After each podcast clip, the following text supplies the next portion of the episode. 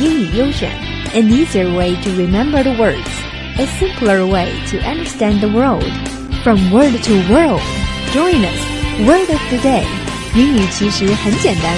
AU English. You're listening to 英语优选 AU English. Today's keyword is innovative. An undergraduate student here in China has an innovative idea to set up his own express delivery supermarket in his university. Zhu Jiuhu is from Wuhan University of Engineering Science. He majors in international economics and trade and owns two supermarkets in the university. They are express delivery supermarkets, both in his university and the university nearby.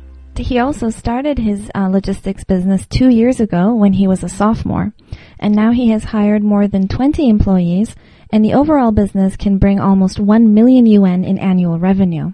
And he was born in a humble family and doesn't want to spend his parents' money for a college life.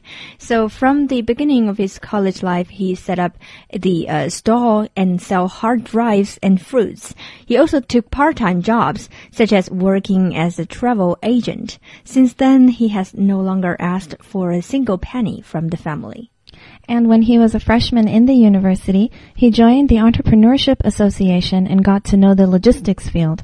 He realized that e-commerce is an opportunity that he could seize. With less than five square meters space in China's Unicom's mobile phone provider service hall, he started his business.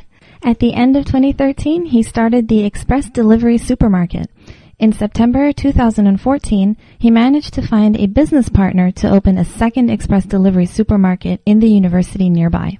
Zhu has an innovative idea of better arranging those mail and goods. You know that his idea is to put the last four numbers of the receiver's cell phone number on the cover of the parcel, mm-hmm. and then arrange the parcels in the numerical order. So um, in this way, he could instantly find mail when customers come. Very innovative. Mm, very innovative. Just according to the last four numbers, and to put the parcels in the order of this is a numerical order. Mm-hmm. So in that case, they can instantly help the customers yeah. to find exactly which per- parcel they're looking for. And he won't get mixed up.